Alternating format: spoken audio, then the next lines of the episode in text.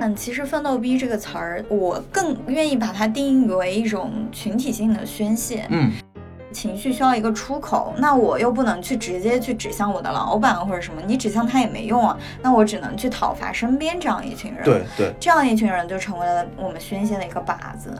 如果大家真的都是安于现状，追求稳定，挣一万块钱特别开心那种，那反而你就把分蛋糕的权利给了别人。所有的内卷。最终总会被一个无论是内部的突破、内部力的突破，还是外部的干预，这个内卷、这个稳固的圈子总会被打破的。这个社会里面总有一些人不想维持现状的，那这一部分人就成了拿刀子的人，就成了改变这个分配方式的人。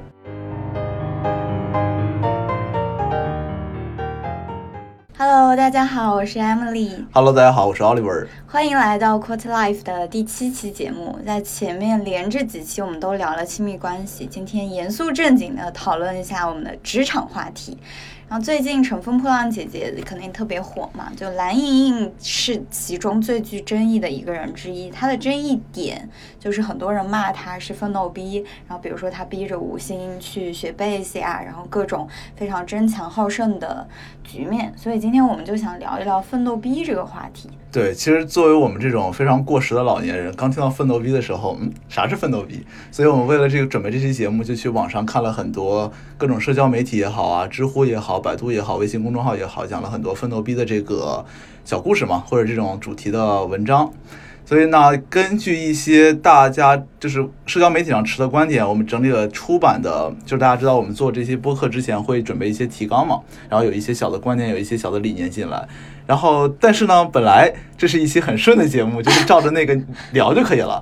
但是今天我和 Emily 一碰，我们觉得，虽然我们现在写了很多字，可能几千字的样子，但是我们觉得这些不是我们真正认同的观点，或者说我们其实对其中很多的理念是保持怀疑态度的。所以那这一期呢，我们就选择勇敢的现场换话题，就现场脱稿 free freestyle。就我们准备说，有很多人我们知道是瞧不起，或者说。完全否定奋斗逼这件行为的，就是这种人的。那今天我们就勇敢的尝试一下，为这群奋斗逼代言，为他们证明。大家听到这儿不要不要换掉，因为我们是有理有据的。我们先从这个奋斗逼的定义开始说起吧，就是。网上很多去骂奋斗逼的这样的文章，他们对奋斗逼的定义其实特别的模糊，就感觉在打擦边球。那我们大概整理了几种他们对奋斗逼的定义啊，嗯，就首先奋斗逼肯定更多的指在这个狭义的职场环境的。大家有的人认为奋斗逼就是叫工贼，就是那些免费加班又不要钱，然后为了老板为了公司溜须拍马做重复工作的这样的一群人。然后还有一个知乎上的问答，就是说概括起来三句话：为自己感动，替聪明人瞎担心，觉得资本家也会为为他的奋斗感激，并将这份感激转化为利益的这样的一群人。那其实他们分割奋斗逼的和奋斗者的这个主要的一个因素，就是说。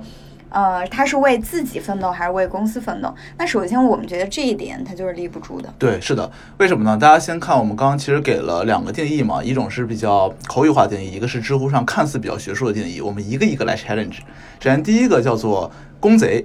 就是免费加班不要钱。首先，这个我觉得就大家非常常见，尤其在商科里面，有几家公司加班是有钱的，对吧？这就很直白讲，有几个公司加班是有钱的。嗯，所以之前第一个就是，首先这个东西是不合理的。就如果你加班去要钱，不是说这件事情不合理，是说你大概率要不到，或者说这是一个通行的方式。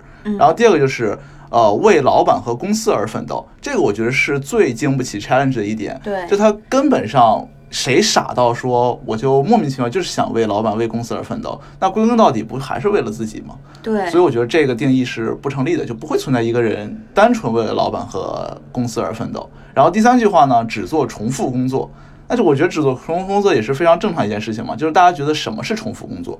就通常情况下，我觉得没有重复工作，只有你做的熟的，或者说不需要动脑子的工作。对。那这种工作呢，通常情况下，恰恰就是你所在的，就在公司这个体系里面，你所在的这个等级，你所在这个角色应该去做的事情。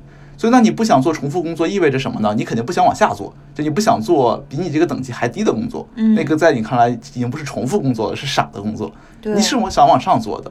那就很尴尬，就是说你在没你没在那个角色上面，甚至你的能力也不到那个位置，但你就是想做那个工作。就是，而且重复工作可能是你晋升的一个必经阶段嘛，你不可能一口气吃个胖子就做到一个很高级的你的经理或者你的大老板才会做到的这个工作，而且有的工作种类、工作性质，比如说呃法务啊，嗯一个公司里面的法务啊或者财务啊，他就很多都是重复的工作，嗯但他重复工作做好，他才能升迁，他才能为了他自己去获得一个更好的结果。对，其实在我看来，绝大部分的职业在 entry level，甚至在整个中层都是重复工作。比方说，大家可能觉得什么工作不是重复工作呢？可能说艺术家，可能说那种影视编导。但是在他对，但在外人看来，觉得他每一个做出来，这个综艺和那个综艺是不同的，这幅画和那幅画是不同的。嗯但在他们本身看来，他和我们去看同一这份工作的视角就不一样了。我们嗯看到的是一档综艺，他看到的是每一个切片流程。对，那他流每个流程对他看来来说，可能也是一个结构化的、一个套路化的，对他来说也是一个重复工作。所以这个我存在觉得存在一个外行人看内行人工作的问题。所以你觉得不是重复工作，其实根上都是重复工作。对然后所以我们从一开始根儿上，就是他们对奋斗逼的这个定义就提出了一个很很重的一个 challenge。对对对，然后其实其实刚刚有提到那个知乎上的定义嘛，我觉得嗯这种就是更容易被 challenge 的。比方说，因为刚刚那个还是说更多是口语化的嘛，嗯就看似自己本来也没觉得自己很立得住脚，但是一旦写成知乎，写成那种。就是非常条理清晰的那种建议的话，他本身是很有信心的。嗯那我就来 challenge 他一下。咱第一个，他第一句话叫做“为自己感动”。那我觉得这个是很正常的，谁还没有发朋友圈说今天又加到加班到这个点，陆家嘴的夜景真好看？呃，有一部分也是为了给老板对啊看。，对啊，就这种人，你说是为自己感动，还是说只是单纯记录一下呢？我觉得你不好说。嗯就是你加班加到很晚，你总想记录一下或者感动自己一下子，我觉得这是很正常的事情。你不能这个来区别奋斗逼和非奋斗逼，对吧？然后后面就是替聪明人瞎担心，聪明人是谁啊？对吧？你就不知道聪明人是谁？嗯聪明人指的是你的老板还是你的 peers 吗？都不好说。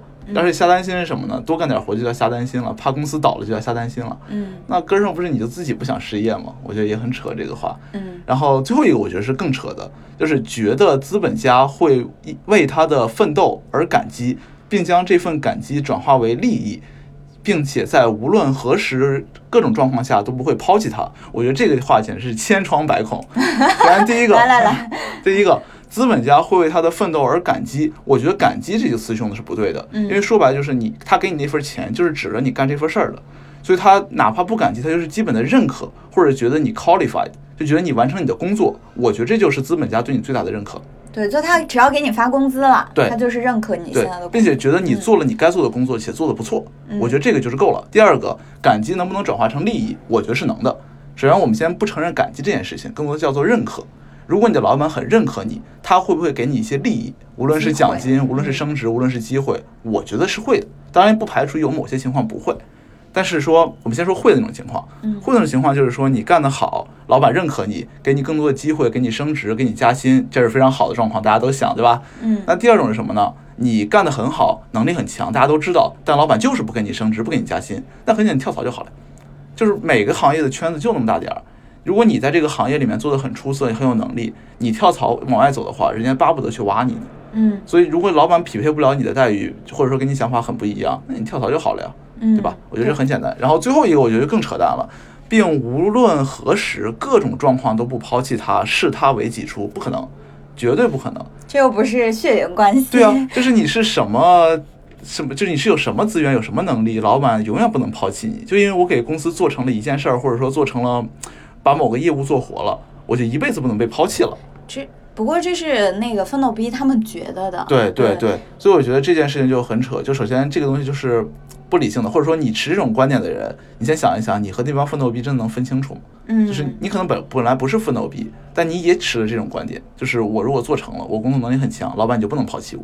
我觉得这种也不是一个值得被认可的态度。对，所以总结一下，我们对“奋斗逼”这个词本身就是不认可的。首先，它其实模糊了说为自我奋斗或者为公司奋斗，这两个其实不能完全切开的。另外一个，我们认为这些定义奋斗逼的人，他本身脑子也没有特别想清楚对，什么是奋斗逼。对那但是同样的，我们就比较好奇啊，就是为什么“奋斗逼”这个词儿，它虽然千疮百孔，但是它在这个时间点，嗯，出现了，而且引起大家这么强的一个反应，这是一个很有意思的现象。那我们总结了一下，就是嗯可能跟首先跟这个社会大环境有关，就是嗯现在大家都在讲内卷，内卷嘛，嗯就是职场可能进入了一个说。这样的一个存量时代，就供嗯大于求了。嗯整个社会的大蛋糕也已经被瓜分的差不多，不像我们刚开始那个互联网时代，大家可能就是奋斗了，就可能会有一些比较明显的一个成果，或者不奋斗，投机它也有一些很很明显的成果。嗯，然后，那我们现在就来聊一聊“内卷”这个词儿吧。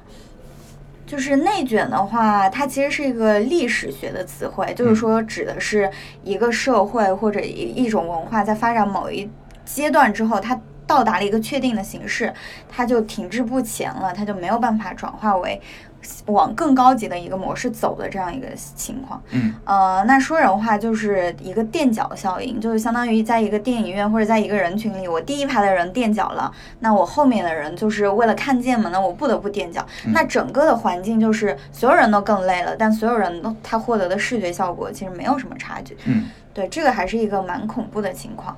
对，其实我个人感觉是说，内卷什么叫内卷？刚刚其实 Emily 给了非常多嗯学术上定义也好，然后用电影演员效应帮助大家理解这个词也好，其实我个人感觉内卷内卷效应根儿上代表的是说，在一个稳定的整体里面的一个动态变化。这什么意思呢？什么情况下会出现内卷呢？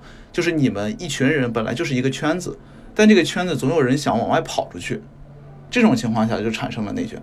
就是你圈子这个范畴本来是固定的，但是因为有人想跑出去，那想跑出去的这帮人就会被大家定义成奋斗逼也好，被大家定义成引起内卷的人也好。嗯那其实我们如果脱离奋斗逼和内卷这个语境来看这件事情的话，在某一个层面上，或者在某一个圈子里，在某一个阶级上、某一个水平上，有人想往上走，这件事儿是不是错的？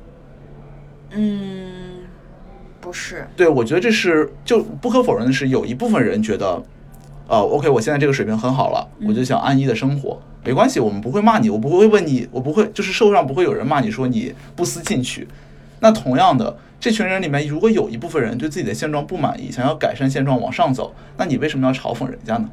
就我觉得这是非常简单的一个实例，大家可以追溯一下历史，因为我们刚才讲内卷是一个历史学词汇嘛，我们把时间往前倒四十年，就在刚刚改革开放开始的时候，那帮在国就国企，在我们看来可能是比较稳定、比较好的那个圈子，那有一部分人从国企里面跳出来了，就是无论是自己去当厂长，就自己去做一个国企改制做厂当厂长，还是完全跳出来下海经商，这帮人其实，在当时在国企那个圈子里的人来看，就是奋斗逼。我们这一块这么舒服，你干嘛要跳出去搞自己那些东西呢？在那奋斗不行的，对吧？就当时来看，两拨人哎是有对立的，在国企的和跳出来的。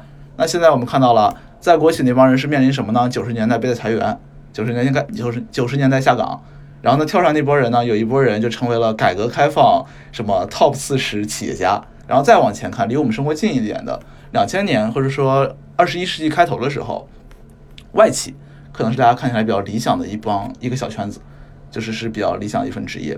然后总有一些人从外企里面跳出去，去做互联网创业，去做其他的创业，去干别的事情。当时人可能就想，我们外企这个地方这么舒服，你干嘛还往外跳呢？你干嘛还往外额外去努力呢？然后发现了，到现在这个时候，二零一几年开始，那互联网又比外企过得滋润太多了。外企我们这种打工仔累死累活，互联网一上市，财富自由。对吧？那到现在这个季时代也是的。当年 PC 互联网那帮人看移动互联网那帮人，可能也觉得你是奋斗逼。那现在又看到了，到二零二零年，PC 互联网还有 PC 互联网方面的创业还有几个能跑出来的，还不是移动互联网跑出来了。那同理，在我们现在这个时间点再往后看，有的人可能是想通过移动互联网这个里面再往外跳，可能去做什么东西；然后有的人可能在移动互联网这个里面再往想上冲，或者再去探索别的机会。我们又讲你是奋斗逼，或者你是怎么样的？那本质上不就是说？在某一个时间，我们看到想要改变这个现状的人成了下一个时代的赢家，或者说成为下一个时代人相对来说混得比较好的人。你反而在那个在现在这个时间点就恪守在自己的这个职业，在自己的这个角色里面，你反而可能会被时代淘汰。所以我个人感觉是，所谓的内卷为什么在近两年这么多，是因为可能我们看不到由一个圈子转到另一个圈子这种大的机会了。嗯，但是很尴尬一个事情就是说。比方我们讲改革开放的时候，虽然大家都能看到国企和下海经商这两个条路，看起来好像是能很转化。我们现在回过头来看，觉得这是一个非常理想化的转化。你肯定转啊，在国企有什么前途？你肯定下海经商啊。但如果你身处当时那个时代的话，那个有在有那个背景的话，你不会看到这件事情的。对，其实我想补充一下，很怕他刚刚讲的，呃，首先，为什么“内卷”这个词儿它是个历史学词汇嘛？它更多的指的是，比如说像韩帕说，他在这一个圈子里面的一个比较稳的状态，就。举一个例子，就是说“内卷”这个词儿是一开始形容那个明朝，就中国的明朝时候已经出现资本主义萌芽了嘛。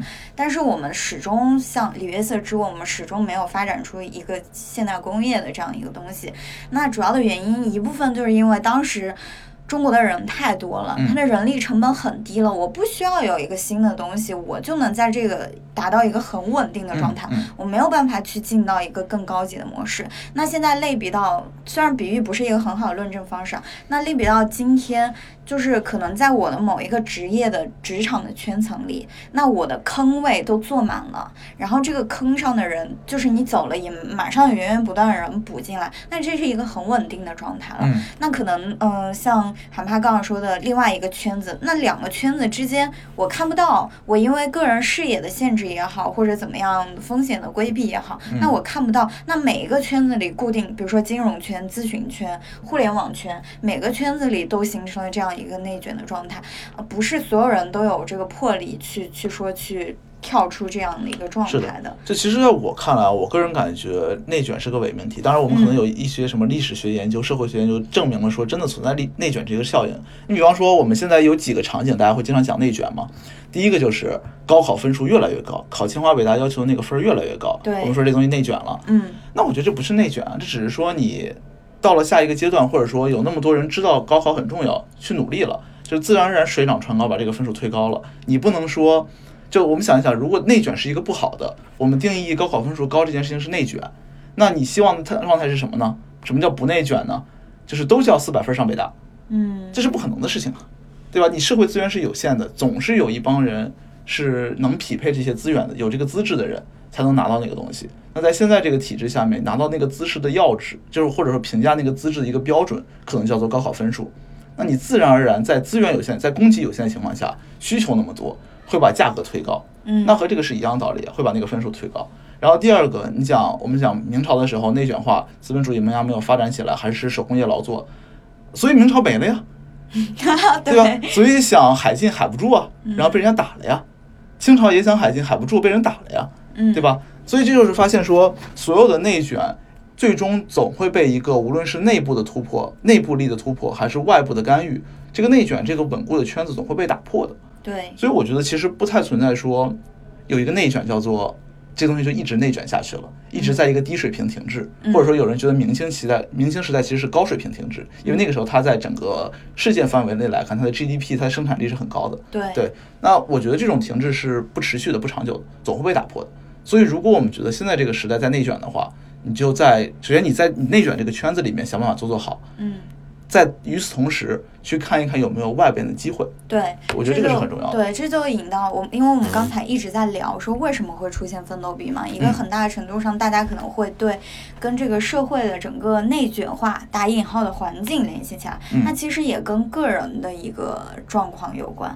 那个人像刚刚韩爬说的，其实就是现在整个社会它的价值观是比较单一的，就是大家普遍认可的一个所谓的成功也好，所谓的出人头地也好。是一个比较模块化的一个路径，比如说我考上一个好大学，我找到一个好工作，我几年内晋升，年薪多少多少，那其实你就是相当于在这个内卷的圈子里，然后你这样想，但其实可以拓宽视野来看一看有没有更更好、更多的一个机会，而且就是当你失去在这个既定的奋斗渠道上、途径上你没有做好的时候，也不要气馁，这世界上条条大路通罗马。对，我觉得这个其实就是为什么有的人会觉得美国的小孩或者说欧美的小孩。比我们这个同龄人会自由很多，或者说过得舒服很多。嗯，因为本质上说，他们的社会发展到那个阶段，开始重文化，开始重艺术，开始重什么东西，或者说在他们那个话语体系里面、价值观念里面有各种成就的方式，就是或或者说你就可以理解为，在我们这个社会里面，成人就是出人头地，说白了就是在整个社会阶级上往上爬，甚至说的更物质一点，就是有钱。嗯，就是大家不要 challenge 我们，就是很多人持的观点还是所谓的成功等于有钱有名。嗯就你不要讲我是什么艺术家，我自己生活很幸福，这都是你自己的观点。在整个社会大环境来看，就是觉得有钱有名。那大家可以理解为，你如果把人生比喻成一场马拉松或者一场赛跑的话，当只有一个赛道、一条目标、一个终点的时候，那人都会往这个方向跑，就会成为那个什么狭管效应，还叫什么效应？就是大家会挤，嗯就挤破了。但在更加，比方说更加成熟的社会，或者说更加开放、更加多元化的社会里面，可以有很多条跑道，就是一个分流啊。这就跟我们发洪水的时候分流一个道一个道理。嗯就说白了，我们才有钱了多少年，甚至还没有那么有钱。对，那你没有到这个社会，我觉得很正常嘛。兴许我们下一辈儿就好了。嗯，对对。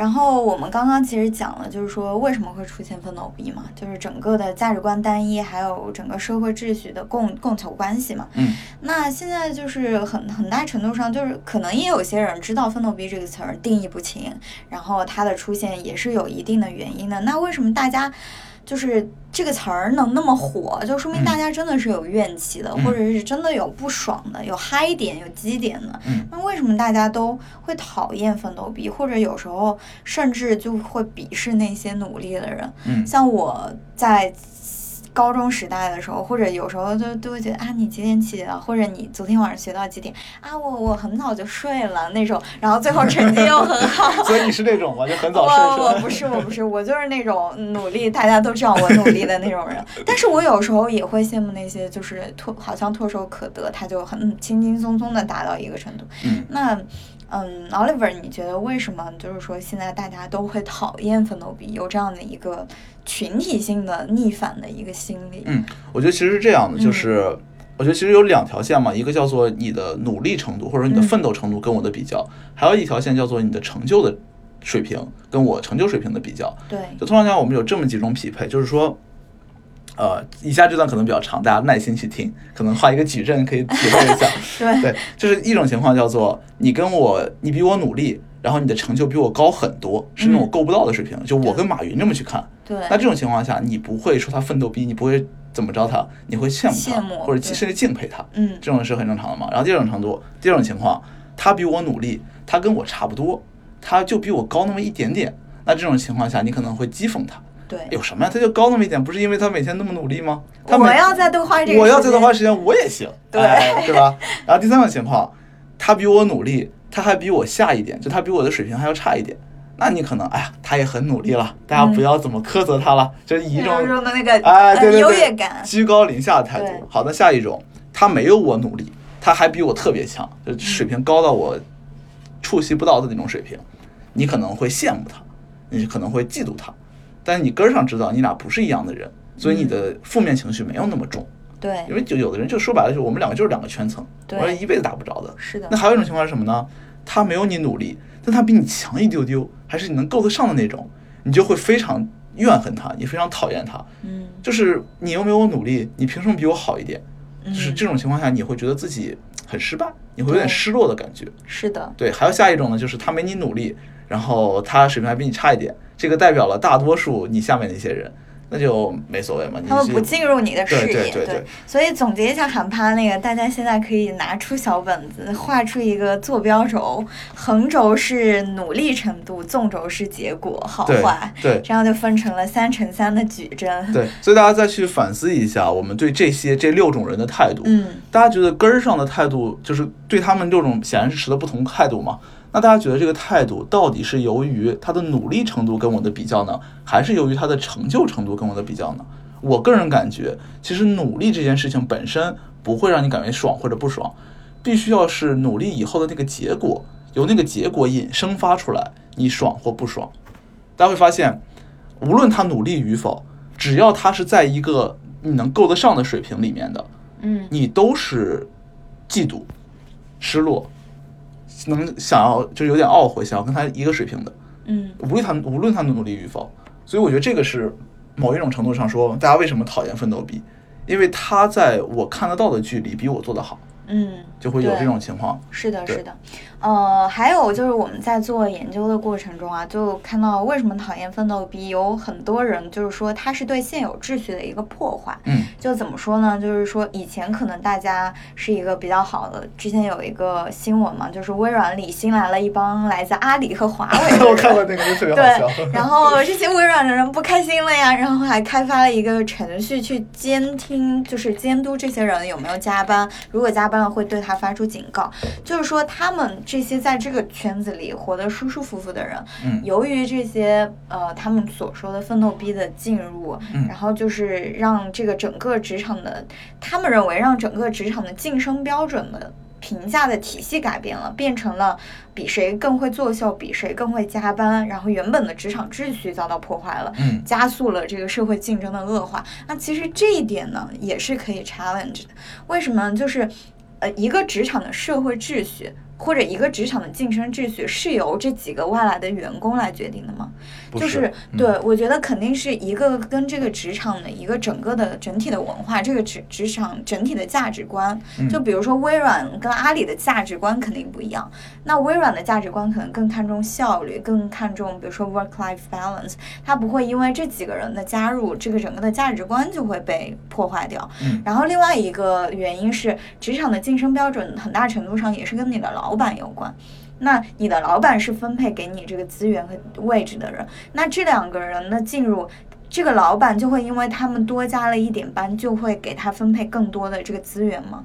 我觉得未必是。嗯整体来说，这个我觉得首先它不一定会造成说整个评评判体系的变化，嗯另外一个就就算造成了评判体系的变化，那你在这个体系中，你也未必就是劣势的。对，我觉得其实这样的，就是如果我们说秩序的话，在嗯或者是晋升规则的话，这个必须要承认，在各个公司是不一样的，而且各个公司是会在长时间来看会变的。嗯那我们抽离一层，抽离一层讲抽象一下，讲更加本质的东西是说，你在一个组织内部能得到的回报等于什么呢？嗯等于这个组织的总回报除以每个人的人数嗯乘以平均每个人的价值，或者说每个人的产出。哎，大家发现就有三个要素：总产出、人数和每个人的价值。嗯大家可以理解为，像我们刚刚那个呃语境里面说，呃，有一帮阿里的人来了华为，嗯呃，其实分分子假设说没有变的情况下，就分母在变，嗯人数在增多，那这种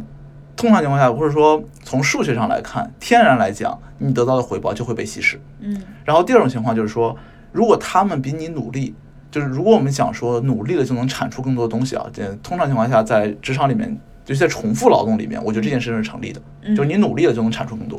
那如果他通过他的努力产出了更多，就把那个平均的人均能创造的价值这件事拔高了，你原来那个 level 就保不住了，你是在往下走的，就是你在整个怎么讲这个评价体系里面，嗯。你的那个位置是在往下走的，因为平均值高了嘛，对吧？你的相对位置就是低了。对，那所以这种情况下呢，人数又多了，你的平均的排位又低了，那你自然而然你得到的回报就会少了呀。但大家想一想，这件事情真的叫做恶化吗？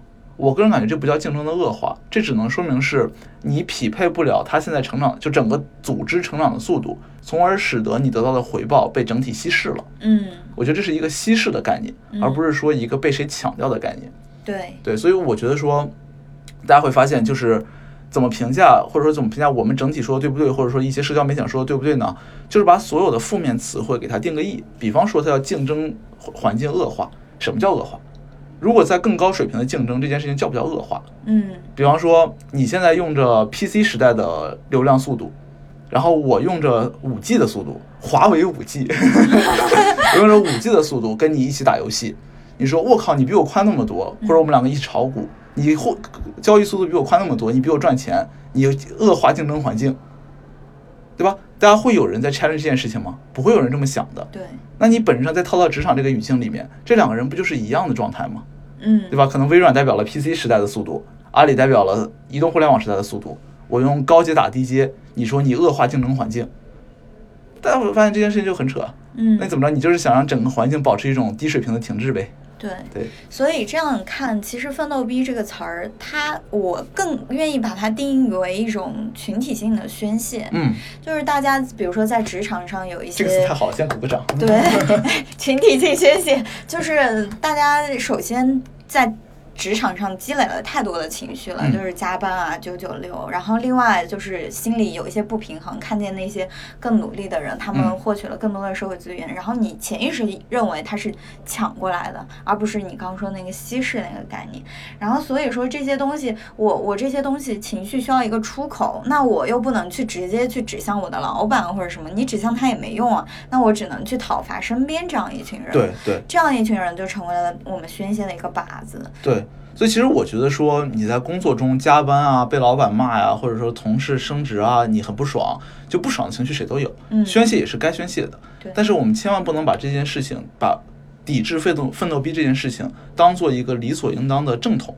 嗯那这样的话会使得你永远在于那个需要宣泄的位置上。对，那所以其实我个人感觉啊，就是如果我们这期节目单纯是为了奋斗逼这件事情而去批判这种反对的行为，那其实对听众没有太大意义。我更多想说的是说，呃，从我们两个来看，如果你不认同奋斗币这个定义，或者你不认同这种分法，那你应该做什么事情嗯来说白了一点，就是在更加变得成功一点。对就当然第一种，我必须要承认，就是如果你在职场上有一些不爽的时候，嗯，你去宣泄宣泄也是可以的。对就是你在网上骂骂人，总比你骂你老板好吧？是的。哇，这个现在会被骂哦。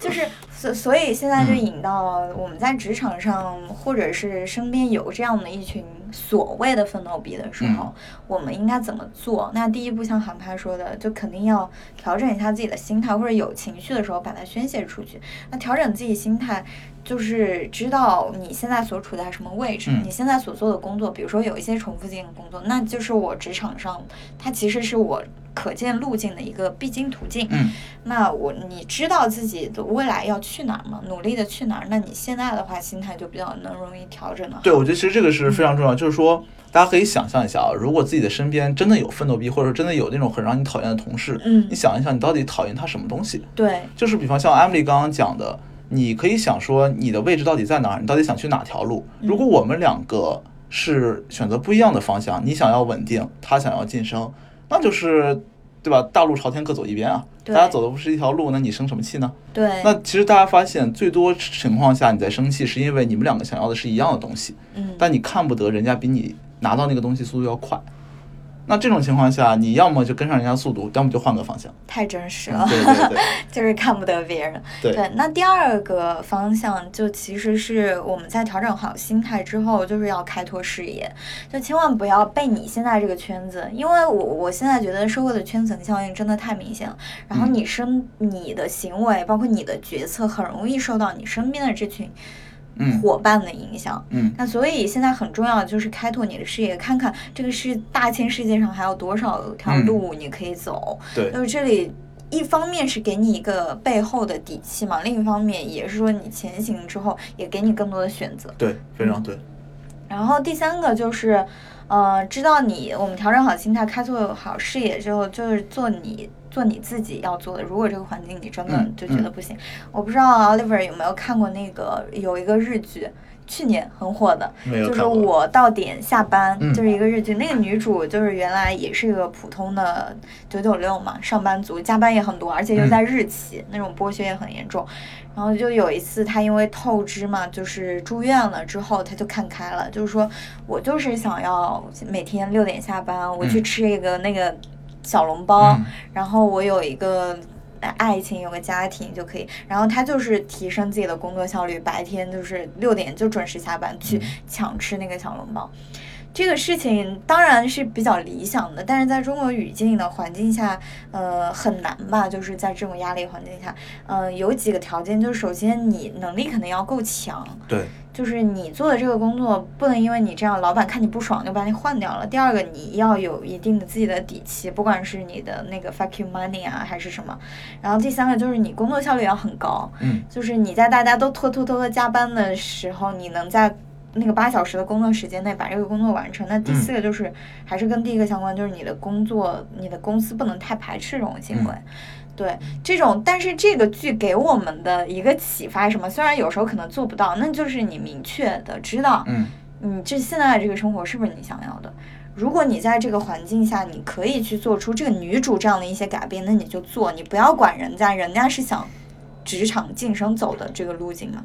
对那如果这个不行，那我们就下一步。对，其实我个人感觉是说，包括我知道我们很多听众，或者说我们这个年龄的人嗯会看很多的日剧嘛。是的日剧里面很多的主题就是叫做在职场里面我被打压，或者说我晋升不了，然后转退而求其次，或者不能叫退而求其次，就是转化了道路，我不再进不再追求职场上事业上的成功，嗯而追求个人生活的满足，或者说个人家庭的满足。嗯其实我个人觉得，这种态度或者说这种追求稳定的态度，对个人来说可能是让你这一辈子过得很爽的一种方式，但对于社会来说，其实是一个非常可怕的状态。对，大家想，为什么日剧在现在这个阶段这么多讲这个内容的？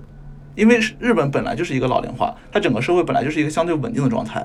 你要上世纪七八十年代日本，它肯定拍不出这种剧，它拍的也是奋斗、狼性文化、冲。就是因为日本到现在这个稍微停有点停滞的状态下，它才会衍生出来这种文化的文化产品，因为文化是社会的反应嘛。嗯那同样，如果你去在中国现在这个语境下去套用这种状况，会是什么呢？追求稳定本质上是什么呢？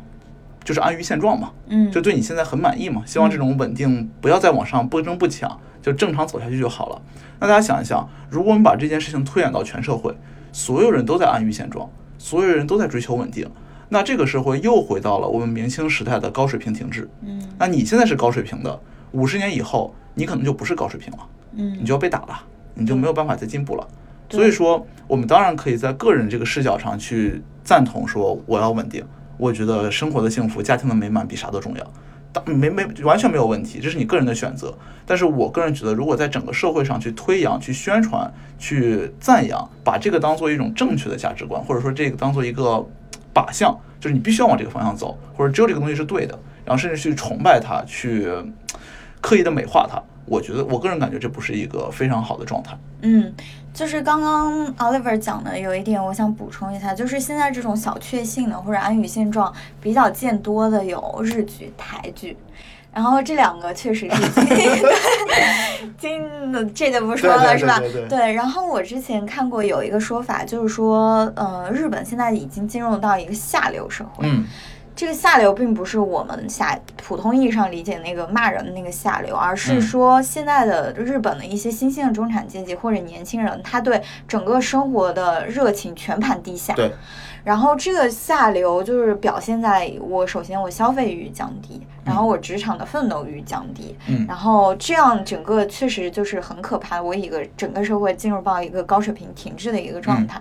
讲这个我到点下班这个日剧的原因是，如果你真的认定说一个呃小确幸的生活是你想要，那 OK，我们完全尊重。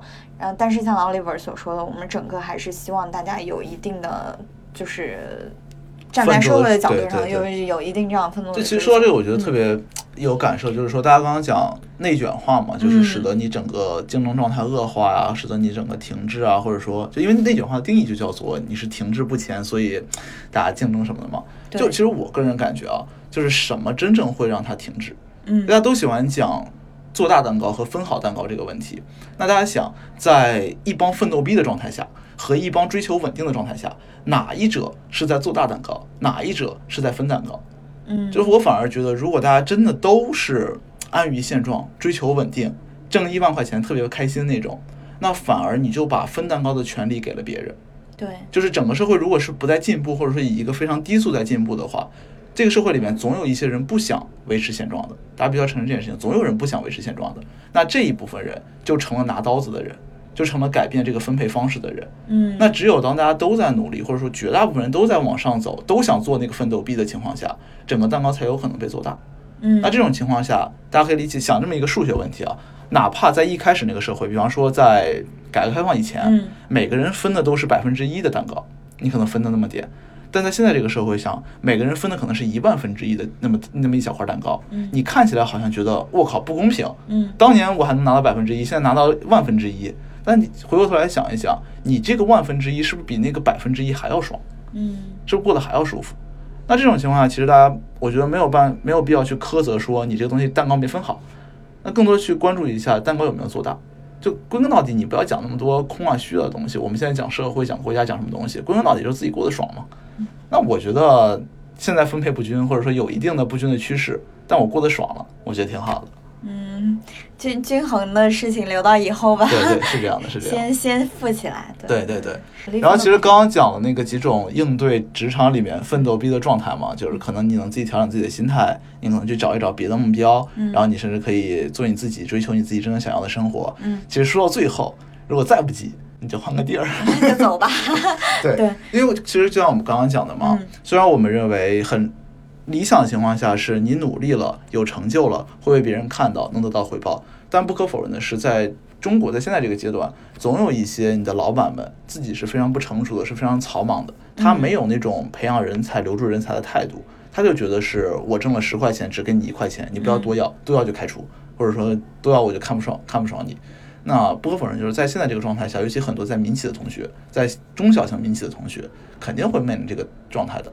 那我个人感觉，那你就离开吧。对啊，此处不留爷，自有留爷处。如果你真正够优秀的话，你是不怕的。对，但是其实离开对我们个人来说是一个好的选择，但嗯，还是放到整个社会的环境下，它其实没有导致你这个社会资源的增加。对对。你只是离开了，所以就一开始我们讲内卷也好，包括我刚刚讲做蛋糕分蛋糕也好，就是本质上我们个人可以有很多选择嘛。但是从整个社会最优的环境下，我们不是比谁站得更高，谁垫脚更高，而是要创作出更多的作为，更宽的荧幕。对。这才是就是一个良性发展，我们不会再被打倒。对。一个比较良性的途径。对，所以其实我觉得还是心态比较重要吧。你比方说，呃，如果你真的觉得你就是想要稳定，想要那种每天八小时工作制，然后安逸富足的生活，呃，安逸稳定的生活，那你就不要去讲你老板说你这个分配不公平，凭什么别人得的比我多？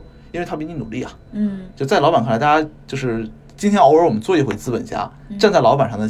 站在老板角度看一下这个问题，有一个人非常努力，有一个人就平平淡淡八小时打卡下班。如果你是老板，你会比较喜欢哪一种？我们先不讲他们两个工作产出的能力问题啊，就是单纯从这个工作角度来看，你会喜欢哪一种？就是人之常情，大家也是人，换位思考一下嘛。你光让老板为你着想，你有没有问老板着想过？大家做一下精精神资本家，大家想一想这个话题，对吧？这就很有情况，就是说，现在比较重要是在于，如果你真正认定了哪一种是你想要的生活。那你就别再为你丧失了别的机会而懊恼、而不满、而愤懑。我觉得这个是比较重要的。对对，就是现在大多数人不爽或者活得很拧巴，对，就是因为你在你过着舒服的生活，但是又羡慕着人家不舒服的生活的人的那些成果。对对对对，我觉得现在心态不太好的人，就是有一种哪什么都想要的态度，什么都想要，但是又什么都不想付出。对对对对对。其实最后还想聊回咱们一开始那个话题，就是蓝莹莹和吴昕啊。所以我觉得这两个人是非常有人格属性、代表大众的这么两个人。对。就是蓝莹莹可能代表是说奋斗，想要成功。想要提高自己，然后对于不会的技能我可以学，嗯，然后无心可能代表的是说我想要凭借我现在的现有的东西，然后来展现、来输出，然后也没有那么大的野心，想要往上往拿到多高的东西。我觉得这是两种。就是非常鲜明的能对立起来的特征，对，就也我觉得也代表了说现在社会上的一个格局，对。然后必须要承认，就是蓝鹰这帮人可能代表一小部分人，嗯。然后吴昕这波人可能代表一个大众，嗯。因为我们从社会格局上来看，无论你是金字塔也好，无论你是这种橄榄球型也好，无论你是哑铃型也好，中间的人总是少的，一头一尾的人是最多的，嗯。那能倒到头的那波人，就能拿到很高级的那些人，通常情况下，我觉得是。爱拼的、有野心的，其实就是蓝营那波人，注定是少数。嗯，大多数人像我们这种大多数人，一定是像吴昕那种比较靠后一点的那种人。嗯，那我觉得其实像这种情况下，你觉得，就我们讲的很务实一点，嗯，你有一个技能不会，老板说你去学，嗯，你是怎么看这件事情？嗯，我因为我本身在生活中。我不能说我是蓝营，那肯定我我觉得我做不到像他那么自律或者努力。但是我是处于一个，比如说给我一个新的挑战或者任务，我我会很有很乐意去去去学去，而且在如果是老板给我的，在那个环境下，你肯定老板相当于有一个考核或者指标嘛，或者在一个特定的时间内，那我肯定会更有爆发力的去学完它。我本身会觉得这个事情。对我来说没有什么，但同时也要分类讨论一下，就是老板到底给你了多少时间，他期望你到达一个什么样的程度？就比如说，老板让我学学编程，然后让我在三天内速成达到一个什么，那我肯定也不可能啊。对，老我老板也不会布置出这样的任务的，所以我觉得这样其实是还好的。然后我想回应一下你刚刚说的吴昕跟蓝盈。他说代表整个社会中两个群体。其实我觉得吴昕这个人，嗯，我个人觉得啊，他其实也是稍微有点拧巴的。嗯他之所以为什么发展到今天这个程度呢？就是他一开始年少成名，就是到《快乐大本营》嘛，他可能受到了一些，嗯，就不太好的负面评价，因为嗯他在那个舞台上所展现的。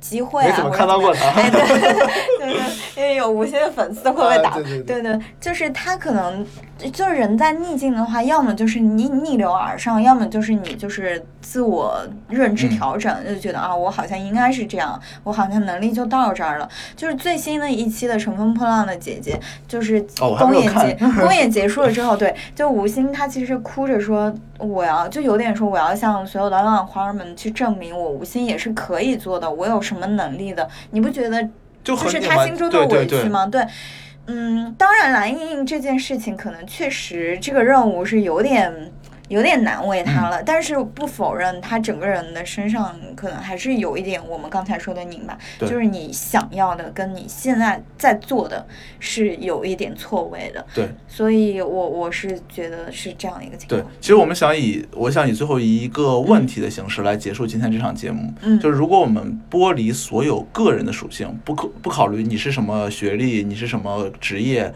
你的原生家庭怎么样，各种嗯东西，然后也不讨论说。在这个社交媒体上，这种蓝颜啊、无心啊一些网友的观念，就是这样一个问题，大家想自己的答案是什么？当一个人问你说让你去做某件事情，有两种人，一种叫做我不会，但我可以学；嗯，一种人叫做我不会，你找别人吧。你会喜欢哪一种？你会觉得哪种是好的？此处禁止思考五秒钟。啊，对的，就加一段那个空白，没有 BGM。嗯，其实今天我们讲了，这就是相当于 diss 了一通这个奋斗逼的一个说法。我们认为奋斗逼其实更多的是一种宣泄性的行为。宣泄性的表达，然后我们聊了什么是奋斗逼的奋斗逼的定义，以及大家为什么都讨厌奋斗逼，以及到底我们应该怎么去应对所谓的职场奋斗逼。那在这里，其实总结一下，我们想给大家传递的一个信息就是，无论你处在什么样的一个职场环境中，你要了解自己想要什么，并且保持一个好的心态最重要。就是你知道你要什么，同时你也不去鄙夷或者不去踩低另一方人在做的跟你不一样的事情。嗯，我希望大家能够就是在今后的职场路径上能够走得开开心心、顺顺利利。对，然后如果大家关于奋斗逼这个话题有希或者内卷化或者是一些话题，希望跟我们进行讨论的话，无论在小宇宙下方留言，还是加入我们的听友群，都非常欢迎大家跟我们一起讨论。当然了，尽量少一些情绪化的表达。